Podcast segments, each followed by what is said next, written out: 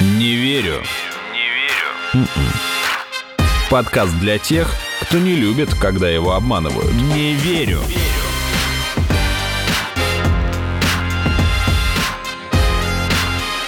Не верю.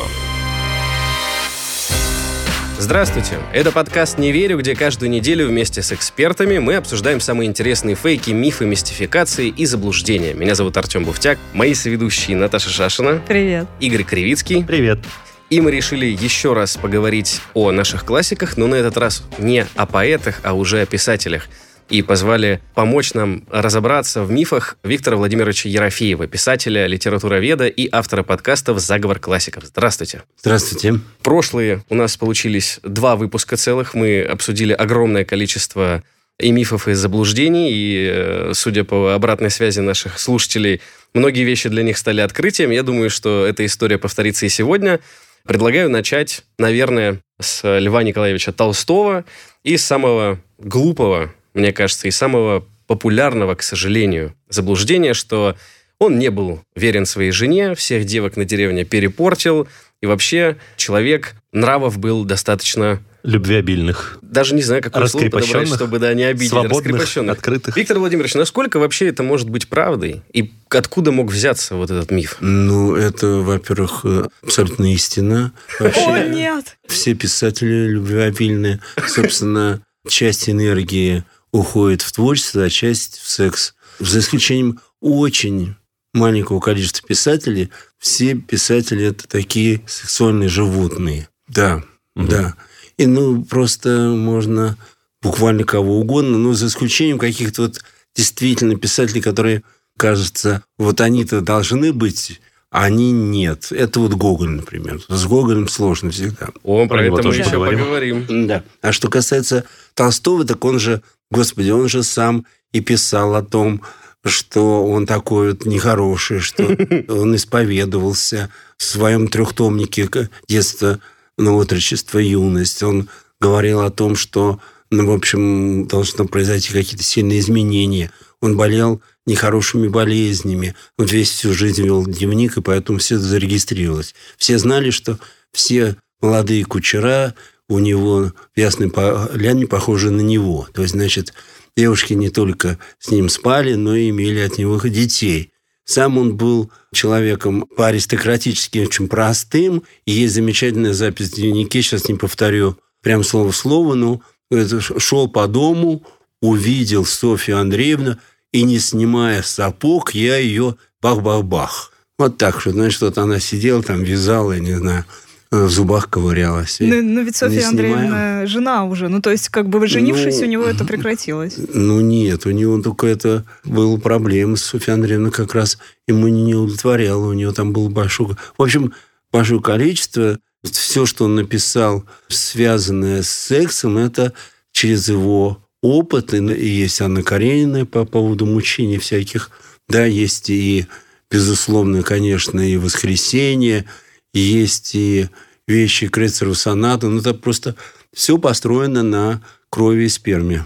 Но при этом... Неудивительно, что он стал популярным ну, в народе писать. Я просто читал, что наоборот. Везде, не да, везде стал популярным.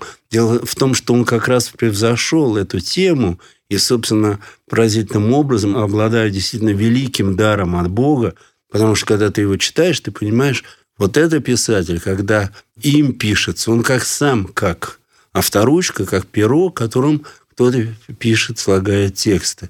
И поэтому там совершенно безошибочная интонация, безошибочная рифмовка прозы, потому что проза, как правило, бывает зарифмованная, если она настоящая проза. У Гоголя это есть, у Тургенева, особенно у Толстого.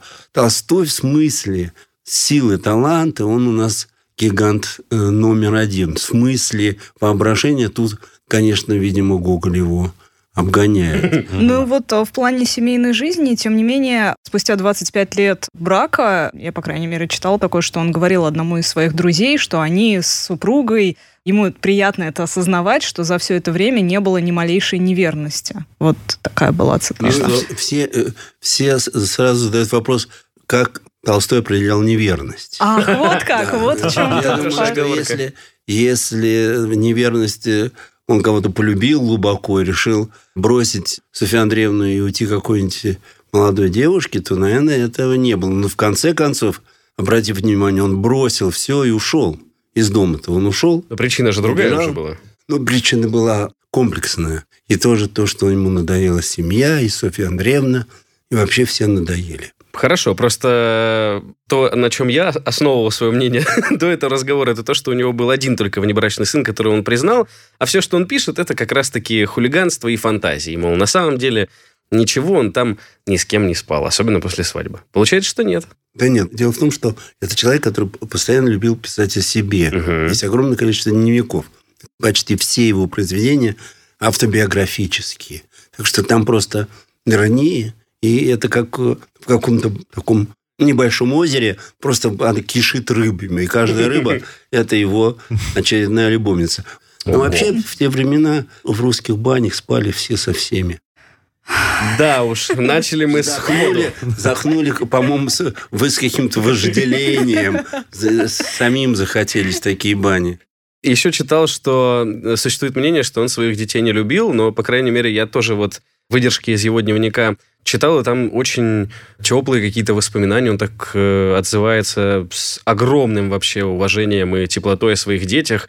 А регулярно там я встречался с тем, что вот мы там куда-то поехали, поплакали вместе. То есть не складывается впечатление, что у него были какие-то холодные или даже, наоборот, негативные отношения с детьми. Ну, совсем был не холодный человек. Он, наоборот, был гневный, вспыльчивый, любвеобильный. То есть он был такой холерик и мог э, утром поле вспахать, потом жену вспахать, потом с детьми поехать покупаться. Так что все это было. Учил детей плаванию, вы знаете, как он брал за шкирку и бросал их. Классика, меня также учили.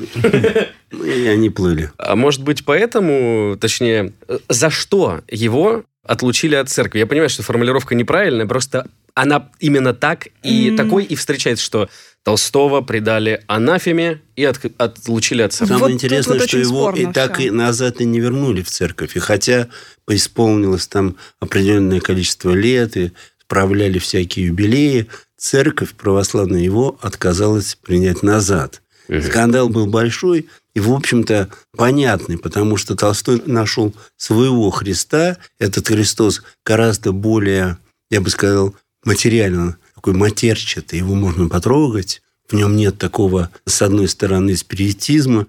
Толстой не очень верил в его вознесение, то есть воскрешение. Угу. Но зато он считал, что это вот такой сверхчеловек, тогда модно была эта тема, который дал урок всем людям, и они, соответственно, должны жить по этим нормам. Но церковь, конечно, это не признавала. Кроме того, возникло течение толстовства, были большие компании людей собирались, в общем, и вы понимаете, что он вообще превращался уже в такую главу сектантов, ага. такой масон был. И, в общем, его религия, собственно говоря, мне понятно, потому что действительно церковь часто огосударствует э, какие-то религиозные культы, то есть церковь работает на государство.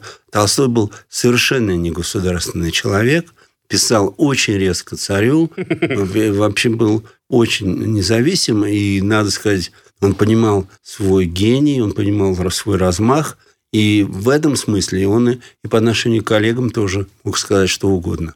Но вообще он был совершенно ушиблен, как все настоящие писатели. Я сказал, что писатель состоит из секса и смерти, да? Значит, главная тема его чередуется. Или это смерть, или это секс. А все остальные государства, диссидентство, все это идет уже как такая пена социальная, которая может раздражать кого-то или наоборот, нравится кому-то. Но в принципе тема писателя – это смерть и секс. И поэтому, если журналист вот какой э, ищет выхода, вот мы сидим, и вы ищете выхода со мной из ситуации целом, то писатель, в отличие от журналиста, ищет вход – это совершенно разные хм. призвания.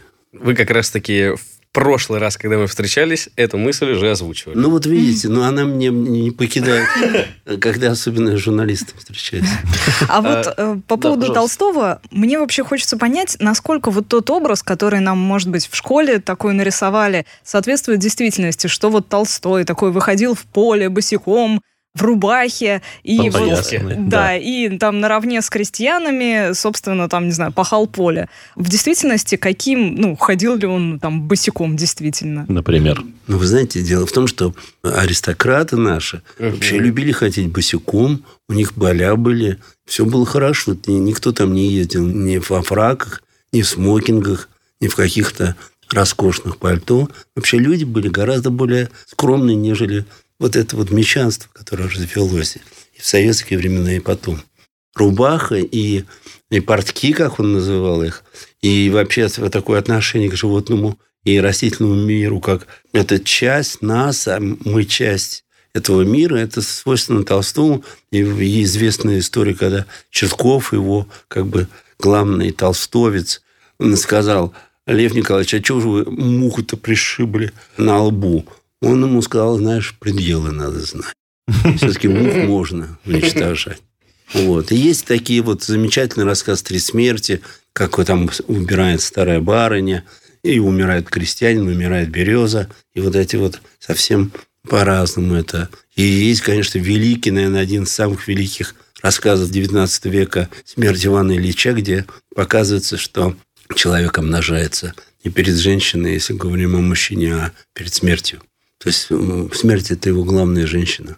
Интересная метафора. Сплел две темы Мы просто воедино. наткнулись на очень спорную теорию, что вот э, современное понимание толстовки, оно уходит вообще корнями к Толстому, потому что он любил вот эти широкие блузы с поясом, и, мол, в честь него похожий вид одежды назвали, поэтому толстовка. С этимологией можно поспорить, но просто это забавно, насколько вот его образ в человеческом сознании прошел сквозь время и даже в честь э, классика назвали вид одежды. Сомнительно, но это уже, мне кажется, другой пласт. Социально, наверное, Мне кажется, культурный. это не самое интересное. Не верю.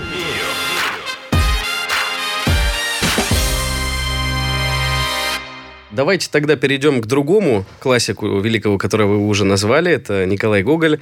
И, может быть, стоит начать с того, что у него был ужасный характер который никто не мог терпеть, что удивительно. Я бы никогда не подумал, но когда начал читать, современники вообще его не щадили и называли человеком даже не то, что он был, допустим, злой или желчный, а у него смены настроения сумасшедшие проходили. И я читал из воспоминаний кого-то, не буду говорить, чтобы не ошибиться, но он около 10 раз просил заново ему приготовить чай. Сначала он был горячий, потом мало сахара, потом много сахара, потом он был холодный. И то есть вот они так описывают его, как человека с очень... Да, приведите да, мне пример писателя, который имеет нормальный характер. Тут Гоголь сильно не вырывается по отношению к Толстого.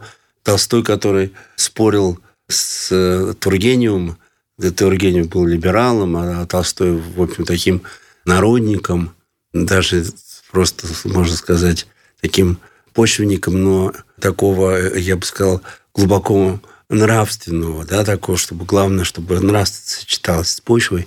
Он когда ходил, то волновался Тургенев, тот сказал ему, не мелькай тут передо мной со своими либеральными ляжками. Вот. Так что, в общем, и мы знаем, что обида была страшная, когда Тургенев хвастался тем, что его дочь в Париже, и она там прачкой стала, Толстой сказал, нашел чем хвастаться. Это они чуть ли не, не на ружьях стрелялись. Давно не, они общались. Толстой и Достоевский вообще ни разу не сказали «здрасте». Были один раз в собрании, Точно. и Толстой спросил, он Достоевский хотите? Он сказал «позже». Достоевский сказал то же самое. Достоевский писал чудовищные вещи. Например, по Белинского он писал это самое саморадное явление русской жизни. Вы хотите такое получить? Вот, так что Гоголь, наоборот, был, в общем-то, человеком в литературе, если мы возьмем его письмо к Белинскому, которое, значит, ответ на яростное письмо самого Белинского, он был довольно человеком мягким и недалеким. Самое интересное, он один из самых глупых писателей русской литературы. Ума у него нет, и это можно проверить по его выбранным местам из переписки с друзьями. Они такие, в общем, кухонные. Ну, он был одарен каким-то невероятным мистическим талантом. Так вот с писателями бывает. То есть, в общем, ему дали такой талант, в котором сочеталась, конечно, и какая-то бесовщина невероятная, и какие-то прозрения святых духов. И в этом смысле, конечно, Гоголь, наверное, самый мощный э, визионер русской литературы. Вот в XIX веке это Гоголь, и в 20 веке это Андрей Платунов. Вот они два самых мощных писателя. Ага. Все остальные где-то располагаются ниже. Поэтому характер, обычно люди, которые попадали к Гоголю, общались с ним, ну, были разные, конечно, как вы понимаете, обычно они писали о нем в восторге. Но были такие, которых он не замечал, отсылал, они, конечно, придумали. Вообще э, гении иногда вызывают зависть. Это безусловно. А да, можно ли говорить о том, что у Гоголя были какие-то, ну, возможно, психологические, да, психические, ну, учитывая, например, сожжение мертвых душ? Ну, дело в том, что они просто не удались. То есть это было что... случайно, не случайно? Нет, как? это было не случайно. Дело в том, что Гоголь поставил перед собой задачу в общем, создать нечто похожее на божественную комедию Данте. Да? Угу. Сначала были вот эти негативные от... помещики. Да. Потом были такие нейтральные, а потом были возвышенные. Второй и третий том не получился. Просто потому, что его талант, все-таки в нем бесовщина была. И работать с, с такими ангельскими характерами получалось какой-то пародия самого себя. И вот он шук, и ничего, ничего это писатели часто сжигают то, что не получилось. Просто многие исследователи... Набоков уже нес на помойку Лолиту, был недоволен. Его жена бежала за ним, отобрала. И так сохранилась Лолита. Просто с мертвыми душами есть э, в одном из, э, по-моему, исследований появлялась версия о том, что Гоголь хотел просто сжечь какие-то ненужные бумаги, но вот случайно так получилось, что... Всю рукопись, Там да? Как будто да. бы современников свидетельства, утверждающие, что они общались с Гоголем на следующее утро, и он говорил, что вот какая ирония, мол, хотел сжечь ненужные бумаги, а получилось, что сжег второй том. Но он же не ну мог тут... признать, с другой стороны. Ну, почему не мог? Ну, писатель нормально признает какую-то свою неудачу. Смотрите, вы лепите образы писателей, соответственно, скорее их образу литературы, нежели тем запискам, которые вокруг них возникают. Потому что обычно это пишут люди гораздо менее интересные, чем они. Безусловно. Гораздо менее. Только редкий случай, когда бывает, когда записки принадлежат яркому человеку. К слову о бесовщине. Есть вот этот миф, что Гоголя в итоге он боялся, при жизни боялся еще, что его похоронят заживо. И даже если это правда, писал где-то, что Мол, пожалуйста, когда я умру, убедитесь, что я умер, потому что либо я слышал, либо был свидетелем, когда вот людей во время вот этого летаргического сна закапывали, а они потом приходили в себя. И пошло огромное количество мистификаций, что когда его выкопали, они нашли какие-то свидетельства того, что он, получается, пришел в себя. Следы ногтей на изнанке крышки. Что-то да. такое, да. Но, насколько я понял, был ряд более-менее серьезных исследований, которые подтверждают, что нет. Кто-то писал, что уже были признаки разложения, когда его хоронили. Ты знаешь, прежде чем ответит Виктор Владимирович, я тут вклинюсь с тем, что я вот практически слово в слово то же самое слышал про Эдгара Алана По. У него даже рассказ есть «Преждевременное погребение» или там «Погребенный заживо». В разных переводах он называется по-разному. И, в принципе, писателям похожего толка, они похожи как бы по своему характеру и примерному там направлению, мне кажется, того, что они писали, по Гоголь и Иже с ними – мне кажется, это вот один из мифов, который им часто приписывают. Ну, во-первых, вы знаете, если говорить честно, это уже не имеет отношения к литературе. Да, абсолютно. Ну, вообще, может, какая-то и бабушка, похороненная на Ваганском кладбище, тоже царапала ногтями. В общем, тут разница небольшая. И Гоголь просто, как все писатели, еще очень мнительный человек и недоверчивый. Ну, просто потому, что ему Бог дал огромное количество воображения, прямо лопаты накидал. Он мог себе представить и, естественно, то, что его закопают мертвым или и не мертвым, а живым и так далее, и так далее. Если говорить о все-таки да, о творчестве именно Гоголя, то есть э, такое утверждение, что ему сюжет ревизора придумал, подсказал, подарил, неважно, как это называть, но, в общем, сюжет ревизора на самом деле идея, по крайней мере, ну, принадлежит, Пушкин, да. да, принадлежит Пушкину. Долго, потому что долго, долго, долго запрягаю, да, понимаю. Ну, то есть в авторской исповеди Гоголя, которая была опубликована уже после его смерти, есть такое предложение. И в заключении всего Пушкин отдал мне собственный сюжет. Это был сюжет «Мертвых душ». В скобочках. Мысль ревизора принадлежит также ему. Ну, в этом ничего нету стыдного. Просто про мертвые души это какой-то, ну, такой, кажется, более общеизвестный факт, а про то, что ревизор... Нет, тоже, тоже. самое. Да? да? Ну, то есть я точно, я знал, что мертвые Нет, души... ну если я, например, бы пришел, подарил вам сюжет жизни с идиотом, вы бы не написали жизнь с идиотом, правда, как я на ее написал. Ну, Они что-то да. при, придумали. У меня был курс в Берлине, в Свободном университете, и я вот как раз взял тему жизни с идиотом, потому что она всем близка. Каждый живет с каким-то идиотом. Ну, там, в семье, там, соседи, да, начальники на работе или коллеги и так далее. И вот я сказал, каждый пусть напишет рассказ «Жизнь с идиотом». И так случилось, что все написали большим, а там разные страны, разные студенты. И мы даже первый раз за многие годы, значит, университет выделил деньги, напечатал книгу «Жизнь с идиотом», где стоял там маяк, допустим, мой мини-роман. А потом были разные интерпретации. То есть получается, что тебе дают сюжет, это не значит, что ты прямо его хап и берешь. Угу. Ну да, здесь же Это речь... просто идею подал, озвучил да. просто эту идею. Речь не о воровстве, а просто да. о... Да не, ну вообще-то даже... Я не говорил о воровстве. Не-не-не, да. я не, про... не э, к тебе, так Очень сказать, много обращаюсь. перекликается. Вообще, мы в прошлый раз говорили о поэзии. У Лермонтова много в ранней поэзии перекликается угу. с европейской, у Пушкина с французской. И все, никто никогда не кричал о том, что они что-то похитили. Просто литература – это взаимосвязь каких-то вот энергий. И для того, чтобы куда-то идти, хорошо бы эти энергии сначала в себя вобрать, чтобы не изобретать велосипеды. Мне больше всего просто понравилось, что Пушкин, он официально нигде не упоминает, что эту идею подарил Гоголю. Но я наткнулся на очень интересное высказывание, что в кругу домашних он говорил следующее примерно. Смеясь, он говорил, с этим малоросом надо быть осторожнее. Он обирает меня так, что и кричать нельзя. То есть это получается... известная фраза, да. Был повод для шуток, и мне показалось настолько интересным. Был в полном восторге от Гоголя, и вот современники, он печатал его рассказ. Вообще, Гоголь покорил сразу Россию, он стал известен при дворе, и тоже большой шаг к его гениальной карьере то, что Николай I посмотрел «Ревизора», ну и, сами знаете, сказал, что это прежде всего против него самого. С большой радостью об этом сообщил. Я вот с удивлением, кстати, ну, если говорить о Гоголе, узнала, что он был изначально Гоголь Яновский, как я понимаю, да? То есть э, ну, да, это просто на, Гоголь уже... Надо сказать, что он наполовину украинец, наполовину поляк. Угу. Яновский это польская фамилия. То есть просто потом оставил одну... Ну, только. там от матери Яновская, да. Ну, а как mm-hmm. просто оставил? Он же там прям журналистам писал, что Яновским не подписывать, что Н. Ну, Гоголь. Да. Ну, дело в том, что он выбирает это. И, кстати говоря, это действительно такое яркое имя. Гоголь, да? Ну, конечно. Да. Яновский это, ну, было бы странно Николай Яновский.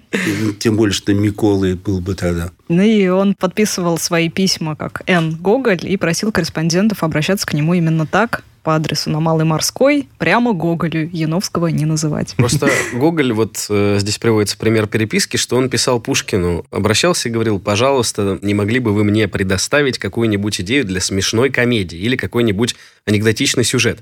Они к тому моменту уже, получается, дружили. То есть Гоголь к моменту написания «Ревизора» уже был известен, уже знаком с Пушкиным, и у них уже были товарищеские отношения. Дело в том, что товарищеских не было. Для Гоголя Пушкин был там, уже на небесах и не дружили. Просто огромное почтение к нему.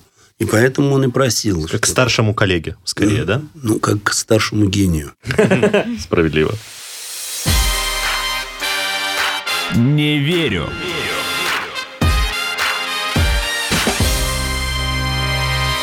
Давайте перейдем к Достоевскому. Мне кажется, он как раз-таки отлично составит компанию, раз мы уже э, сказали о том, что у него были сложные отношения с э, Толстым. Но, кстати, я читал, что Толстой не позволял себе его никак э, задевать. То есть он его игнорировал, но не было такого, чтобы он там публично что-то плохое говорил про Достоевского. Или было? Это человек поразительного юмора.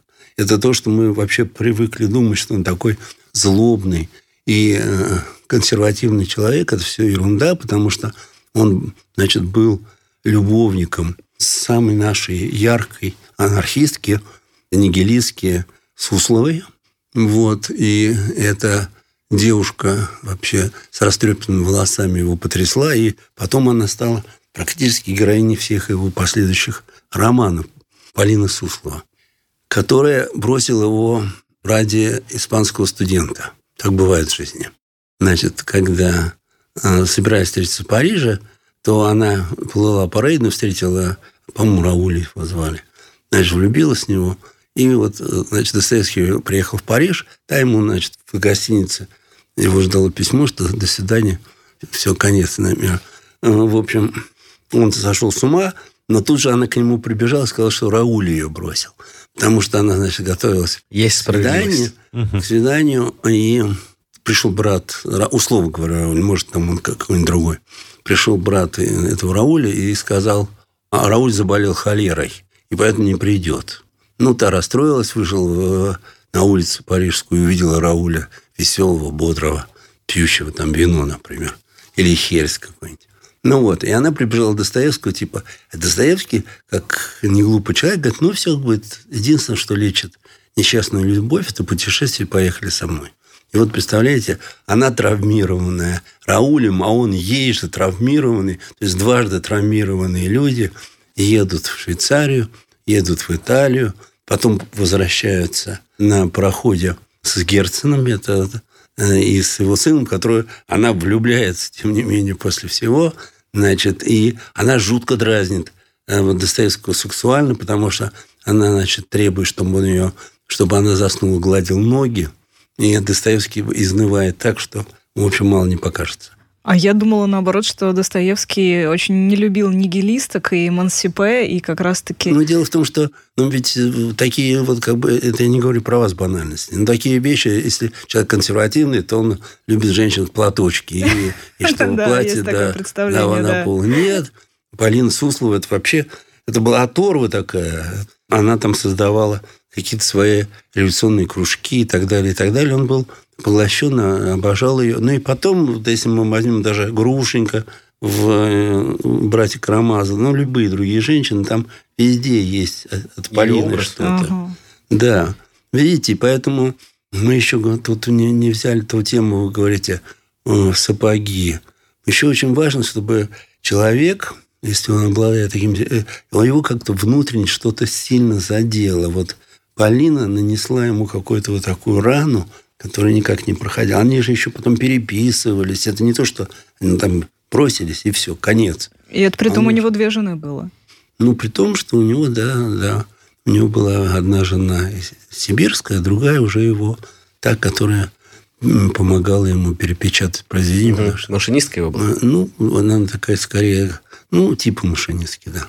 А за что его приговорили к смертной казни? То есть э, мы в прошлом эпизоде вскользь коснулись того, что был такой эпизод, но мне кажется, самое время рассказать о нем более подробно. Как так получилось, что он вообще оказался, так сказать, на грани смерти и при этом помилован в конечном итоге Ну, чуть не, ли... ну, не был помилован, но, в общем, Ну, его точнее, отправили сменили, на каторгу, да. да. Мгм. Но там все были помилованы, там никого не расстреляли. Дело в том, что просто как молодой человек Николаевской эпохи, Достоевский понимал, что необходима какая-то смена режима. Николай был лучше, чем о нем думают, но хуже, чем хотелось бы. Да? То есть, в общем, он действительно был человеком гораздо более интересным. Сейчас, когда я занимаюсь заговором классики, я постоянно думаю о том, что именно золотой век русской литературы-то и роди- родился при нем. То есть, в общем, понимаете, вот если бы был совсем такой загон, то какой бы век золотой литературы. Достоевский человек был действительно очень впечатлительный, нервный, наверное, и так далее. Но он, в общем, поначалу склонялся в такую... шел в сторону социализма.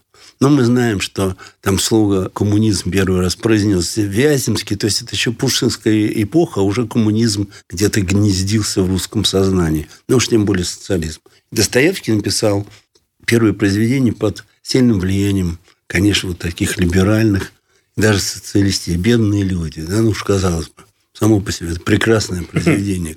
Бедные люди, Макар Девушкин, трогательные переживания. Это очень хороший, сильный роман. Потом немножко он съехал со своего величия. Вот, но тем не менее, дальше уже, как вы знаете, стал я. И он участвовал в кружке Петрашевского, такого, в общем, надо сказать, социалиста, ну, что значит, утописта. Дело в том, что мы часто заимствуем советские такие названия, не думая, что они значат. Дело в том, что давайте вот мы скажем, что главное в русской литературе. Мы сидим и обсуждаем детали. А что обсуждаем, носил ли толстовку Толстой? А что главное в русской литературе? Чем она отличается от других литератур? Дело в том, что русская литература отличается тем, что она хочет изменить мир, а не его отразить.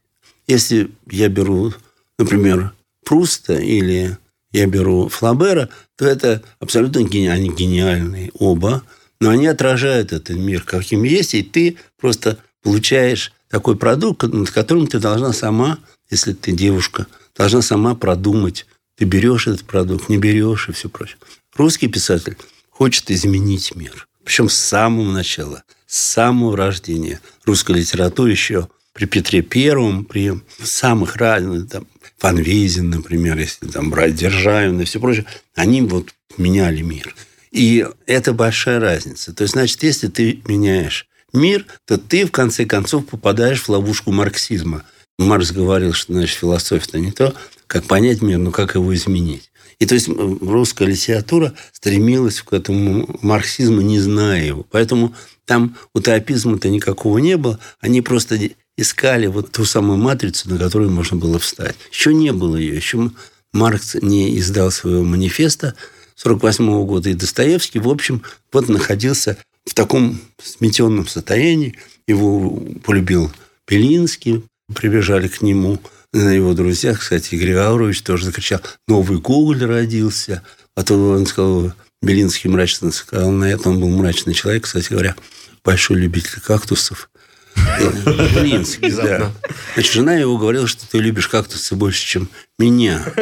Вот. Ну, да, они были бедными людьми, но кактусы он покупал постоянно. И при этом он был еще великим мастурбатором, но об этом, наверное, можете не обязательно всем говорить. Ну, пожалуй, да. Вот. Но они, Особенно сразу после они кактусов. с, образ. Да, с Бакуниным, с Михаилом, и сестра Бакунина была его страстью, но они вот в письмах обсуждали анонизм, опять это было вот Пушкин и анонизм, анонизм и Пушкин. Господи. И всё, и всё. Понятно. Ну, И слушайте, да. Ну, мы сейчас Интересная идем, компания. движемся к, к Достоевскому, да? Да, И, Достоевский. значит, и Достоевский... Новый Гоголь Да, и родился. новый родился, а тот, значит, Белинский сказал, ну, у вас Гоголи как грибы рождаются.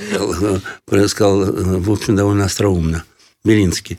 Но он подхватил идею, в общем, гения, но потом стал в нем довольно быстро разочаровываться. И не случайно, потому что Достоевский как раз входил вот в эту когорту, которая после его первого «Бедных людей», он стал все-таки заниматься не только переделыванием мира, но и понять, чтобы переделать мир, все-таки хорошо понять людей. Это большая ошибка вообще русской истории. Вот. И он стал уже тормозиться, у него появился двойник, совсем уже не революционная вещь. Я имею в виду двойник. Да-да-да, понятно. произведение, да? Но, тем не менее, он все равно ходил к э, такому революционеру, который хотел изменить общество. А тут нагрянул 48 год. Это э, бурная революция в Европе. И Николай I настолько озверел, что даже Уварова убрал с поста министра культуры. Того самого Уварова, который написал вот эту триаду знаменитую православие, Самодержавие народность, он его щелчком выбросил, потому что Уваров все-таки пытался отстоять какие-то свободы университетов вот в то время. А тот говорил, что все надо вообще свернуть. Ну вот. И тут он попался, Достоевский, на том, что на одном из собраний Петрашевского он лично прочитал письмо Белинского Гоголю.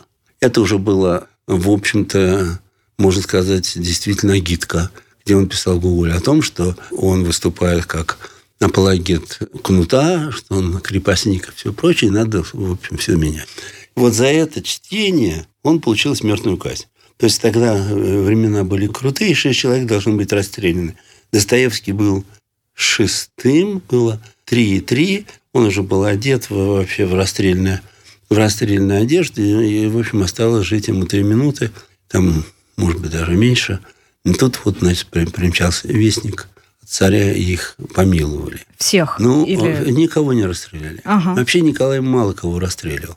И вообще пять декабристов, которых все время советская власть ему тыкала в качестве, значит, его вот такой вины, это, собственно, четыре все признали, что они хотели убить царя и его семью, если случится это. А Каховский был повешен за то, что он убил военного губернатора Милардовича. Вот и все. Так он мало кого казнил.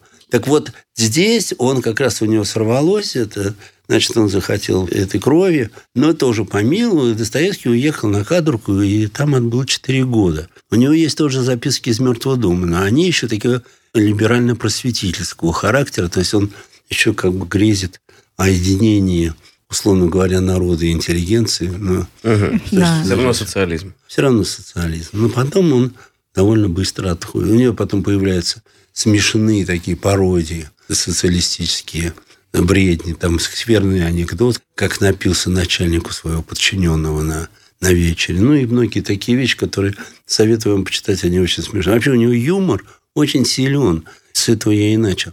И, например, в «Бесах», мне кажется, это вообще царство юмора. Вот там все такие юмористические персонажи, ну, естественно, порой с окровавленными руками. Но при этом у него есть некоторые произведения, позволяющие сделать выводы, например, о его отношении к евреям. И полякам. Да, и есть такое мнение, что он, ну, что он ненавидел, грубо говоря, евреев и поляков. Э, ну, не и... ненавидел, Наташа. Но написал он текст «Еврейский вопрос», где угу. писал, что евреи высокомерно относятся к коренному населению, так он так называл это разве русских. ненавидеть? Ну, все в то время, значит, черта оседла Да, и, в общем, там он писал про жидовскую идею накопительства том, что, и так далее. Дело в том, что тогда слово «жид» не имел такого негативной коннотации. Да, коннотации. И, надо сказать, в Польше, в польском языке до сих пор слово «жид» это есть еврей. Mm. Ну, хорошо, да. Но... да. Не, дело в том, что в XIX веке не существовало еще политкорректности даже в самых минимальных формах, и люди довольно жестко отзывались о китайцах, например, о татарах. Ну, в общем, да. он говорил просто все, что Ну, думал. я говорю, еще раз повторяю, что не только можно было услышать какое-то мнение о евреях. Вообще идея как бы своих, она состояла прежде всего в том, что это те люди, которые принадлежат твоей народности. Например, угу. вот сейчас утверждение о том, что вот украинцы – это мы, это мы, она оспаривается русскими народными сказками эротическими, где хохол всегда разрушал русскую семью. Да, и там было написано «хохол». Вот, и, да, да, да, возьмите, у меня же есть большая работа о русских сказках эротических, о том, что вот эта русская сказка эротическая очень раскрывает как раз характер. Ну, она вот в любой моей этой книжке нонфикшн uh-huh. есть, она такая популярная, эта работа. Поэтому я не хочу сказать, что Достоевский верно оценивал евреев. Это совершенно не так. Он действительно писал о них с неприязнью, как и о поляках. Но, надо сказать, он и о французах у него как бы пошло Потом, когда он становился все более и более почвенническим, он считал, что вот Россию все-таки вот какие-то а, нации совратили. Ага, понятно. И э, надо сказать, что это вообще что-то русского человека не искать в себе зла, а, а тут же вы изговорить, вот он меня, вот у меня Найти вот, виноватых Петя, где-то. Петя научил курить, а Маша научила даже страшно сказать, чему. А я ну, рядом стоял. Не верю.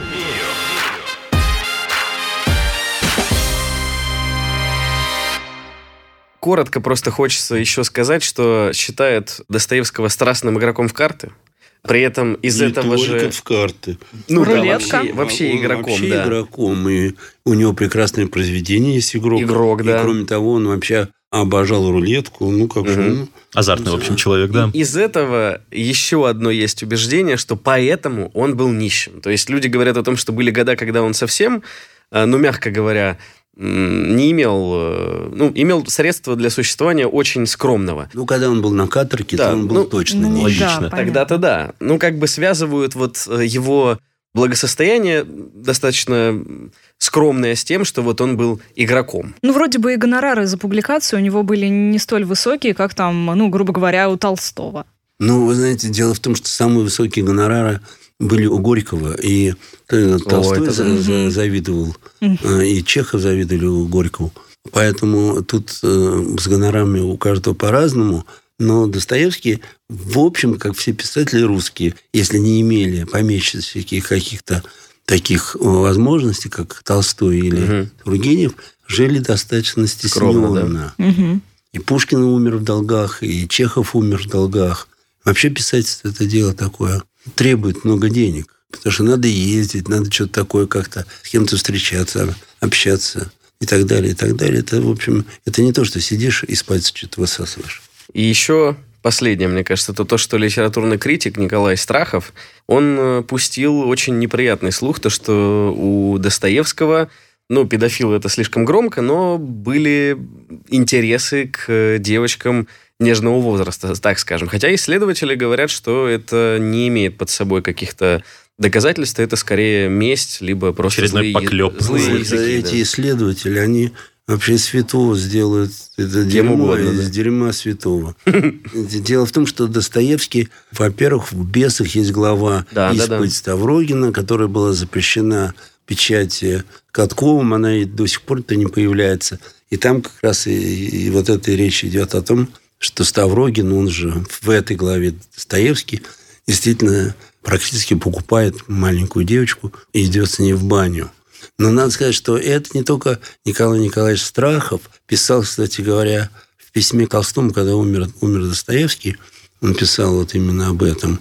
Потому что Достоевский ему говорил, Достоевский сказал Тургеневу, который далеко не был его лучшим другом. И Тургенев тоже ему ужасался. То есть получается, что, в общем, здесь он выступил таким, в общем, действительно человеком, ну, порочным. Но, с другой стороны, опять-таки, 19 век – это не 20 не 21 Если мы возьмем Бальзака, то мы узнаем, что, например, в «Бледская нищета куртизанок» откройте буквально первую вторую страницу, что у каждого приличного французского юриста, а, то есть адвоката тогда, естественно, называлось все, должна была быть девочка лет 12-13. Какая мерзость. И это Господи. пишется...